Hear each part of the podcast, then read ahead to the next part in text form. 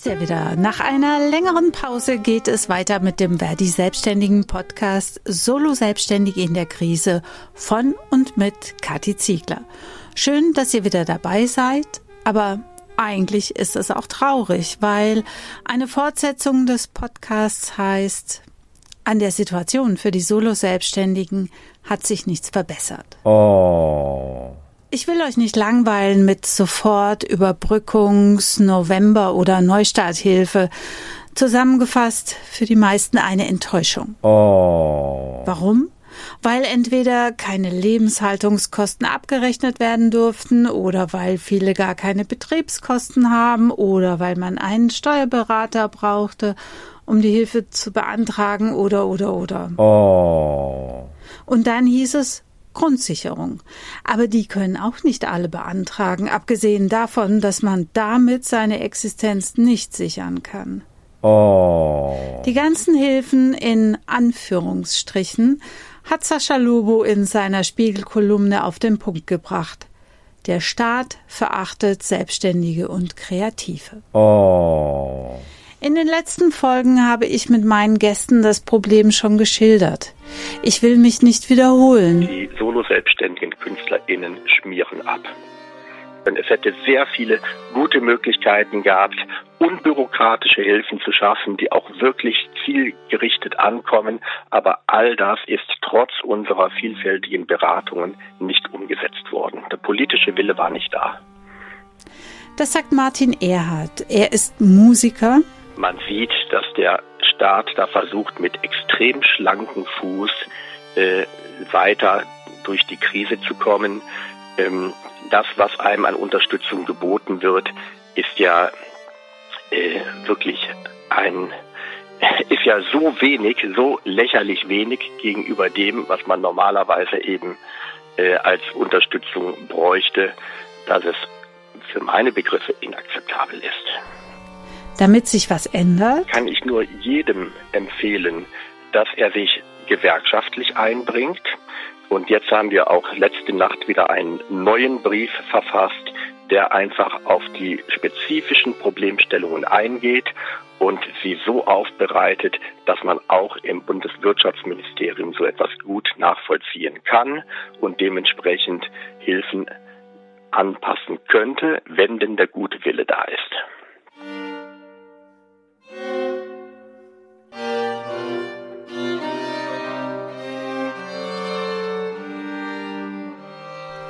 Das ist ein Stück von Corelli, gespielt von den Schülerinnen und Schülern der Musikschule Leverkusen.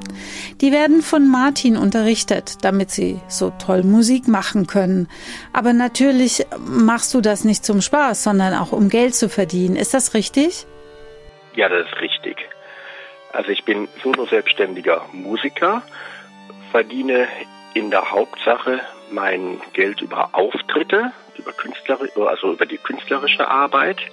Darüber hinaus ähm, arbeite ich aber auch einen geringen Anteil eben für die Musikschule hier in Leverkusen und erfülle damit auch einen pädagogischen Bildungsauftrag. Das heißt, weil die Einnahmen über Konzertauftritte nicht ausreichen, arbeitest du als Musikschullehrer. Genau, das ist ein Zuverdienst, aber das ist ja auch üblich bei uns solo-selbstständigen MusikerInnen, dass wir eben in Patchwork-Arbeitsverhältnissen äh, aufgestellt sind, wo wir aus unterschiedlichsten Einnahmequellen unser, äh, unser Monatseinkommen generieren. Aber die Musikschulen mussten ja zu Beginn der Pandemie im Frühjahr auch schließen. Dann hast du ja in der Zeit gar nichts verdient. Ja, also es ist so, dass die Musikschulen auch zunächst per Verordnung schließen mussten und äh, kein Unterricht stattfinden konnte. Wir haben uns dann äh, seitens der Schulleitung, aber auch der Lehrer ganz, ganz schnell darum bemüht, trotzdem eine Verbindung zu den Schülern zu halten und den Kontakt aufzunehmen über, über Zoom-Meeting, haben damit also Unterstützung geleistet. Es war aber erstmal vollkommen ungeklärt, ob diese Unterrichtseinheiten, die wir gegeben haben, sich überhaupt abrechnen lassen würden. Im Laufe der Zeit wurde das dann geklärt und jetzt ist es inzwischen so, dass unsere Musikschule beispielsweise auf eine Musikschul-App umgestellt hat, mit der man eben in solchen Fällen äh, online unterrichten kann. Und über die Sommerferien hin wurden dann auch die Verträge mit den Eltern dahingehend geändert, dass jetzt auch der Online-Unterricht ähm, als Ersatzunterricht akzeptiert ist und dementsprechend vergütet werden kann. Also das heißt, am Anfang der Pandemie hast du eigentlich gar nichts mehr verdient. Hast du dann direkt Soforthilfe beantragt? Da hieß es ja am Anfang noch, dass man die auch für Lebenshaltungskosten nehmen könnte, dann wieder nicht. Dann durfte man 2000 Euro dafür anrechnen. Und ja, jetzt haben in NRW ganz viele Post bekommen, dass sie äh, ab sofort die Soforthilfe abrechnen können. Hast du das schon gemacht? Ja, das war jetzt natürlich ein ein sehr weit ausschweifend, eine sehr weit ausschweifende Frage. Wenn ich da am Anfang ansetzen möchte, ist es so, dass ähm, mich die Corona-Krise erstmal eiskalt erwischt hat in der sogenannten Hauptsaison. Das heißt, äh, in der Passionszeit, wo ich als Berufsmusiker unglaublich viele Einnahmen gerade auch im kirchlichen Bereich generiere, wo ganz viele äh, Johannespassionen, Matthäuspassionen, verschiedenste äh, Sachen aufgeführt werden. Das alles ist entschädigungslos weggebrochen. Auch die Orchesterhilfen für die Landes- und kommunalen Orchester sind weggebrochen, entschädigungslos. Da gab es also keine, keine, äh, ja, keine Ersatzleistungen, äh, wie es vielleicht medial propagiert wurde oder wie es aussah. Dann gab es äh, auch eben im Bereich der freien Ensembles, für die ich eben viel tätig bin, gab es eben einen Totalausfall. Schleswig-Holstein-Festival wurde abgesagt, genauso auch die Opernaufführungen im, im Goethe-Theater Bad Lauchstädt. Also alle Konzerte, Festivals, Kirchenveranstaltungen, alles war sofort auf Null heruntergefahren. Und mein Einkommensmix kann man sich ungefähr so vorstellen, dass der Großteil meiner Einnahmen äh, eben aus diesem äh, Auftrittsbereich äh, stammt und dass eben mit der Musikschule nur einen ganz, ganz kleinen Teil dessen abbildet, was ich brauche, um meine Familie zu ernähren. Die Soforthilfe ist mir zunächst komplett äh, ausgezahlt worden, die 9000 Euro. Und ich hatte gleich am Anfang äh, beantragt, da stand in Bedingungen, dass man sie eben selbstverständlich auch für das eigene wegbrechende Gehalt einsetzen kann. Und das ist auch dringend notwendig. Ich habe hier eine fünfköpfige Familie zu versorgen. Und ohne diese Hilfe wäre das überhaupt gar nicht möglich gewesen. Das heißt, ich hatte auch gar nicht erst die Möglichkeit zu sagen, ach, ich weiß nicht, was mit dem Geld passiert, ich lege es mal eben auf Seite. Wovon hätte ich dann überhaupt leben sollen? Es wäre gar nicht gegangen. So, jetzt zum Rückmeldeverfahren. Das, was jetzt als Rückmeldeverfahren gekommen ist, hat nichts mehr mit den Bedingungen zu tun, wie sie ursprünglich galten, als ich den Antrag gestellt habe und auch äh, mir der entsprechende Bewilligungsbescheid ausgehändigt wurde. Von daher behalte ich mir rechtliche Schritte vor. Äh, ich bin ja in Verdi und genieße von daher auch den Verdi-Rechtsschutz und äh, wir werden das auf jeden Fall innerhalb der Gewerkschaft rechtlich prüfen lassen, ob diese Art der Rückforderung überhaupt zulässig ist. Aber für viele wie für dich, die das Geld ja wirklich zum Leben und für ihre Familie brauchen, wie sollen die denn jetzt etwas zurückzahlen, wenn sie kein Einkommen haben und nicht die geforderten Betriebskosten belegen können? Also ähm, Du hast ja schon gesagt, du bist in Verdi und hast da Rückendeckung durch den Rechtsschutz.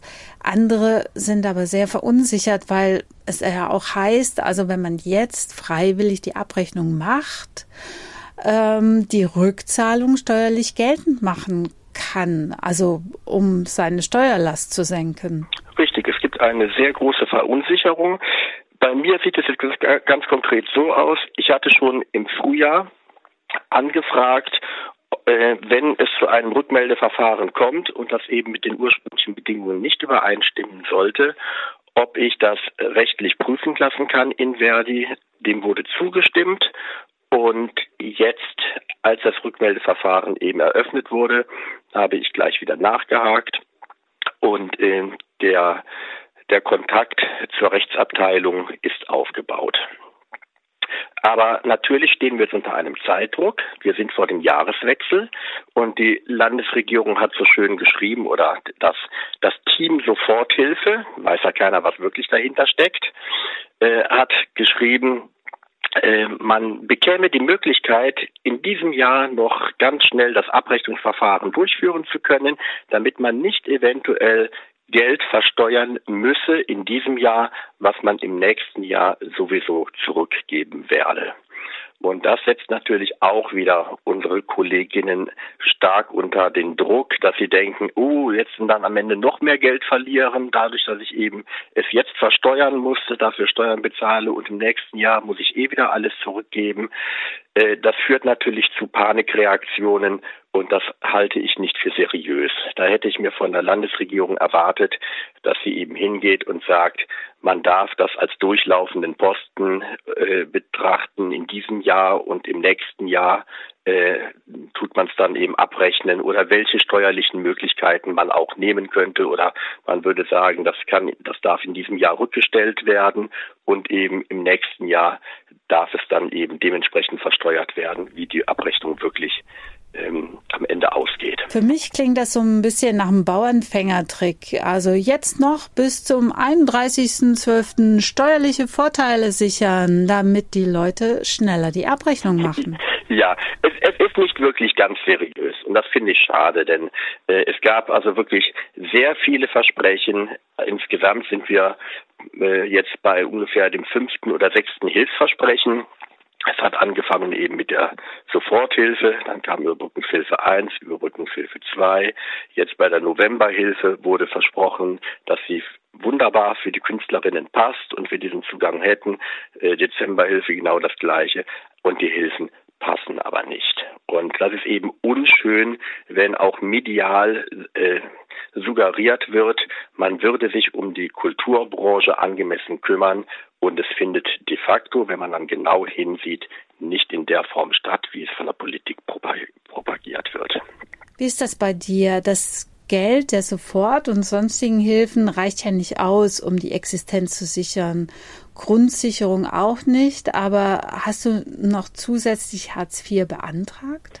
Grundsicherung kann und konnte ich nicht beantragen, da ich mittlerweile, sage ich mal, ähm, Mitte 50 bin, dementsprechend auch gewisse Rücklagen gebildet habe. Und ähm, das ist auch notwendig. Darauf wurden wir auch immer angesprochen als Selbstständige, dass wir dafür zu sorgen haben, dass wir Rücklagen bilden. Und ähm, die sind allerdings fürs Alter gedacht oder auch für das Studium meiner Kinder. Und ähm, äh, von daher die Zugangsmöglichkeit hatte ich nicht. Und ich musste dann Überbrückungshilfe 1 beantragen und ähm, habe dann erstmal abgewartet und hatte eigentlich gedacht, na ja, jetzt kann es ja wieder funktionieren. Ab September kamen dann die ersten ein, zwei Konzerte wieder und die Hoffnung kam, dass ich also dann zum Winter hin das Weihnachtsgeschäft mitnehmen kann und auf die Art mich wieder einigermaßen ähm, dorthin entwickle, wo ich, wo ich hin muss, damit ich einfach mein System ernähren kann. Und ähm, jetzt mit dem Lockdown Light äh, war das schon wirklich der Schlag in die Magengrube, dass also wieder an erster Stelle die Kultur, bei der man es am wenigsten nachweisen kann, dass sie für ein mögliches äh, Ausbreiten der Pandemie verantwortlich sein könnte, als erstes heruntergefahren wurde, ohne jede Perspektive, aber auch ohne passende Hilfen. Denn die Novemberhilfe hat eine Zugangsbeschränkung, die heißt 80 Prozent Hürde für indirekt Betroffene. Und wir solo-selbstständigen MusikerInnen, wir sind alle indirekt betroffen, denn eine direkte Betroffenheit hat nur das Theater, was geschlossen wird. Und, und auch da, da gibt es dann eben so, so Unterschiede. Ja, wie ist es mit den Kirchen? Also natürlich sind alle Kirchenkonzerte abgesagt worden, aber es dürfen Gottesdienste noch durchgeführt werden. es gibt gelegentlich den einen oder anderen Gottesdienst, wo dann noch ein, zwei Musiker mal beauftragt werden, wo normalerweise sonst 30 MusikerInnen sitzen würden. Und äh, man kann sich vorstellen, das ist also kein direkt von Schließungen betroffener Betrieb, eine Kirche, aber trotzdem läuft da überhaupt gar nichts mehr. Und wir brauchen diese Betriebe, dass sie laufen, damit wir unsere Einnahmen generieren können. Also die 80 Prozent Hürde ist eine Unverschämtheit, eine Frechheit ins Gesicht der solo-selbstständigen MusikerInnen. Verstehe. Mit der Novemberhilfe sieht es bei dir auch schlecht aus. Hast du dir schon die Neustarthilfe angesehen, die dann ab Dezember bis Juni 2021 greifen soll? Also es gibt keine Hilfe, die ich mir noch nicht detailliert angeguckt hätte.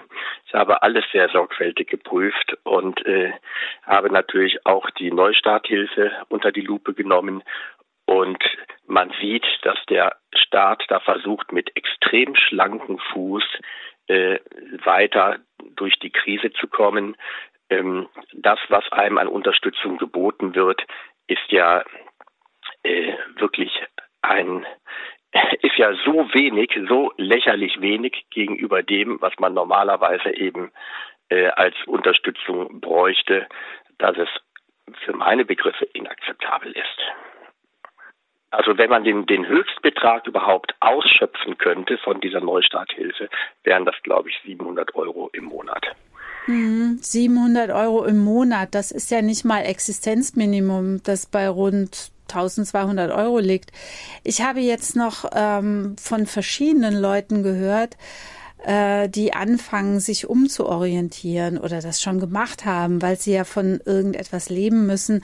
Wie ist das bei dir? Spielst du auch schon mit dem Gedanken oder kennst du Leute, die das schon gemacht haben? Also ich habe einige Kolleginnen, die zwischenzeitig umgesattelt haben. Mein Quartettkollege spielt inzwischen auch nicht mehr Bratsche, sondern äh, ist in einer Corona-Beratung und dort untergekommen. Eine andere Kollegin äh, hat das Querflöte-Spielen drangegeben und arbeitet jetzt für ein Jobcenter. Ähm, ich erlebe es also tagtäglich, dass Kolleginnen den Beruf aufgeben. Und das ist auch etwas, was die äh, Politik im Blick haben sollte. Ähm, unser musikalisches Bildungssystem ist ganz stark auf die Säule der solo-selbstständigen MusikerInnen gestützt, die im Honorar für Musikhochschulen arbeiten, also Lehr Lehrbeauftragungen haben und eben auch ähm, an Musikschulen arbeiten. Wenn wir, also diese Art MusikerInnen eben von ihrem Beruf insgesamt nicht mehr existieren können, dann werden sie auch nicht mehr für die musikalische Bildung zur Verfügung stehen. Das heißt, der Bildungsbereich, der jetzt schon unter einem eklatanten Fachkräftemangel leidet, wird vollkommen in sich zusammenbrechen. Das sind natürlich Zusammenhänge, die sind den PolitikerInnen in keiner Weise bewusst. Aber deswegen mache ich es mir auch zur Aufgabe, dahingehend zu beraten, damit äh, man nicht anschließend so tut, ach ja, wir, wir konnten damit ja nicht rechnen. Wir, wir haben nichts davon gewusst. Okay, du berätst PolitikerInnen? Gehst du davon aus, dass nach all den Initiativen sie immer noch nicht verstanden haben, wie wir arbeiten und wo das Problem liegt? Also ich kann mich noch an unsere Demo vom Wirtschaftsministerium in Düsseldorf am 4. Juni erinnern. Da haben wir das auch versucht, unsere Situation zu erklären. Leider ist ja damals niemand aus dem Wirtschaftsministerium herausgekommen, um uns zuzuhören. Ja, also ich gehe immer davon aus, dass die PolitikerInnen es zunächst einmal gut mit uns meinen. Aber man muss ihnen die Dinge erklären, man muss ihnen unseren Beruf erklären. dass für, für Starbucks und McDonalds sitzen genug Lobbyisten im Wirtschaftsministerium und überall tagtäglich, die das erklären und vorbringen. Für uns MusikerInnen stehen da aber zu wenige Lobbyisten, die das gut und äh, erfolgreich ausüben. Und von daher kann ich nur jedem empfehlen, dass er sich gewerkschaftlich einbringt, denn wir sind die kompetenten Ansprechpartner, die das Wissen innerhalb der Gewerkschaft nach oben tragen können, ähm, damit dieser Zugang äh, genutzt wird um eben unsere Bedarfe richtig anmelden zu können. Das ist der eine Weg über die Gewerkschaft. Der andere Weg ist, dass ähm, wir hier in verschiedenen Gremien auch unterwegs sind. Also es gibt zum Beispiel hier in Nordrhein-Westfalen den Kulturberater Rainer Bode und um ihn herum hat sich ein Kreis von äh, KünstlerInnen gebildet, renommierten KünstlerInnen. Da sind Nina George dabei als Schriftstellerin, da ist Matthias Hornschuh als Komponist dabei, Kölner Komponist. Ich wiederum bin, bin dabei und eben Lena Falkenhagen. Es sind ganz, ganz viele wirklich gute und kluge Köpfe und wir schreiben regelmäßig offene Briefe an das Kanzleramt, an unsere Bundeskanzlerin, äh, an, an Olaf Scholz, Peter Altmaier. Und jetzt haben wir auch letzte Nacht wieder einen neuen Brief verfasst, der einfach auf die spezifischen Problemstellungen eingeht und sie so aufbereitet, dass man auch im Bundeswirtschaftsministerium so etwas gut nachvollziehen kann und dementsprechend Hilfen anpassen könnte, wenn denn der gute Wille da ist. Habt ihr in eurem Brief auch eine Frist gesetzt, bis wann ihr eine Antwort haben wollt? Naja, also ich glaube, da, dass man Fristen setzt, das ist äh, vielleicht ein bisschen schwierig. Ich weiß nicht, ob das wirklich zielführend ist. Aber dass man gut berät, das halte ich für wichtig. Und ähm, das habe hab ich eigentlich von Anfang an getan. Auch äh, wie Corona losging, am 28. 29. Februar wurde bei mir das erste Konzert schon abgesagt. Das war nämlich im Kreis Heinsberg, äh, wo, wo die Geschichte losging. In Erkelenz genau hätte ich den Auftritt gehabt.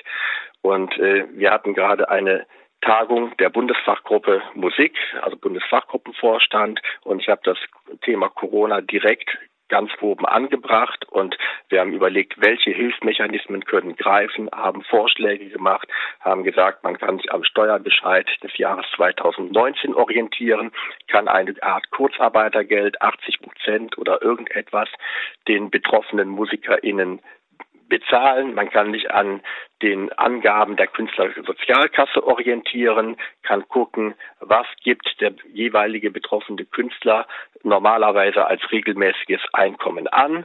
Dementsprechend hätte man sich daran orientieren können. Es hätte sehr viele gute Möglichkeiten gehabt, unbürokratische Hilfen zu schaffen, die auch wirklich zielgerichtet ankommen. Aber all das ist trotz unserer vielfältigen Beratungen nicht umgesetzt worden. Der politische Wille war nicht da. Das ist ja auch etwas, was mich wahnsinnig aufregt, weil wir ja seit Jahren Steuern zahlen. Also jedes Jahr unsere Einkommenssteuer machen und mit unseren Steuern eben diese Staatskasse mitfinanzieren.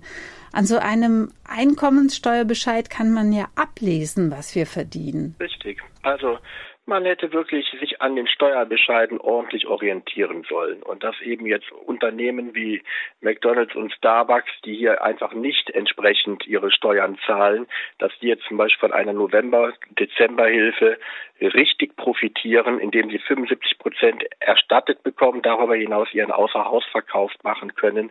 Das sind einfach Dinge, die sind unmöglich, wenn man dabei gegenüberstellt, wie das System der Solo-Selbstständigen in sich zusammenbricht und nicht angemessen gefördert wird. Und äh, ich möchte jetzt noch gerne einen Satz zu den Bundeshilfen verlieren, die äh, sich auf die auf ähm, dieses Neustart Kulturprogramm beziehen. Wir mussten die Erfahrung machen, dass ganz viele von den Stipendienanträgen, die solo-selbstständige MusikerInnen gestellt haben, dass die nicht positiv beschieden wurden. Sie wurden abgelehnt und von daher sind die Solo-Selbstständigen in großer Zahl auf Bundesebene wieder komplett leer ausgegangen.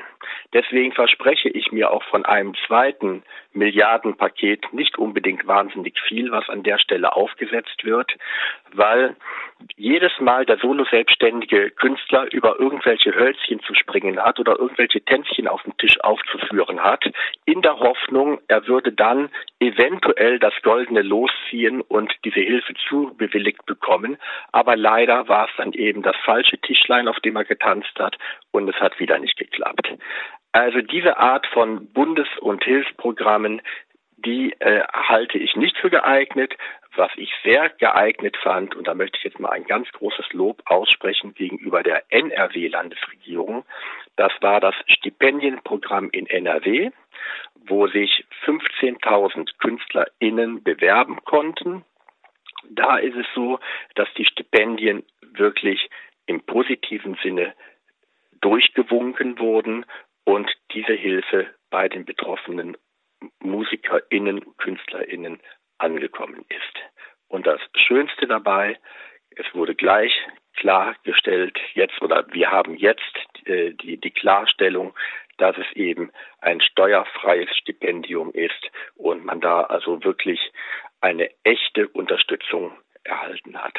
So etwas hätte ich mir auch von anderen Bundesländern gewünscht und ich muss sagen, dass an dieser Stelle Nordrhein-Westfalen eine ganz klare Vorbildfunktion einnimmt und ich wünsche mir, dass die Bundesebene viel mehr von Nordrhein-Westfalen lernt. Das wird sie nicht gerne hören, aber der Kulturrat NRW hat sich von Anfang an hervorragend eingebracht, hat auch die richtigen Forderungen aufgestellt. Äh, NRW hat sich sehr eingesetzt für die Betroffenen und äh, der Bund hat ganz viel blockiert. Also stellte für den Bund, da gibt es ganz dringenden Handlungsbedarf. Die solo-selbstständigen KünstlerInnen schmieren ab. Jetzt wollte ich eigentlich mit deiner positiven Bewertung der NRW Künstlerstipendien das Gespräch mit einem versöhnlichen Ausblick beenden. Aber dein Schlusssatz lässt das ja kaum zu. Also ich wünsche dir und uns allen, dass die Solo-Selbstständigen diese Krise überstehen und im nächsten Jahr, wenn dann hoffentlich der Impfstoff für Entlastung sorgt, sie auch wieder arbeiten und Geld verdienen können. Danke dir und Bleib gesund. Ich danke dir auch, Kathi.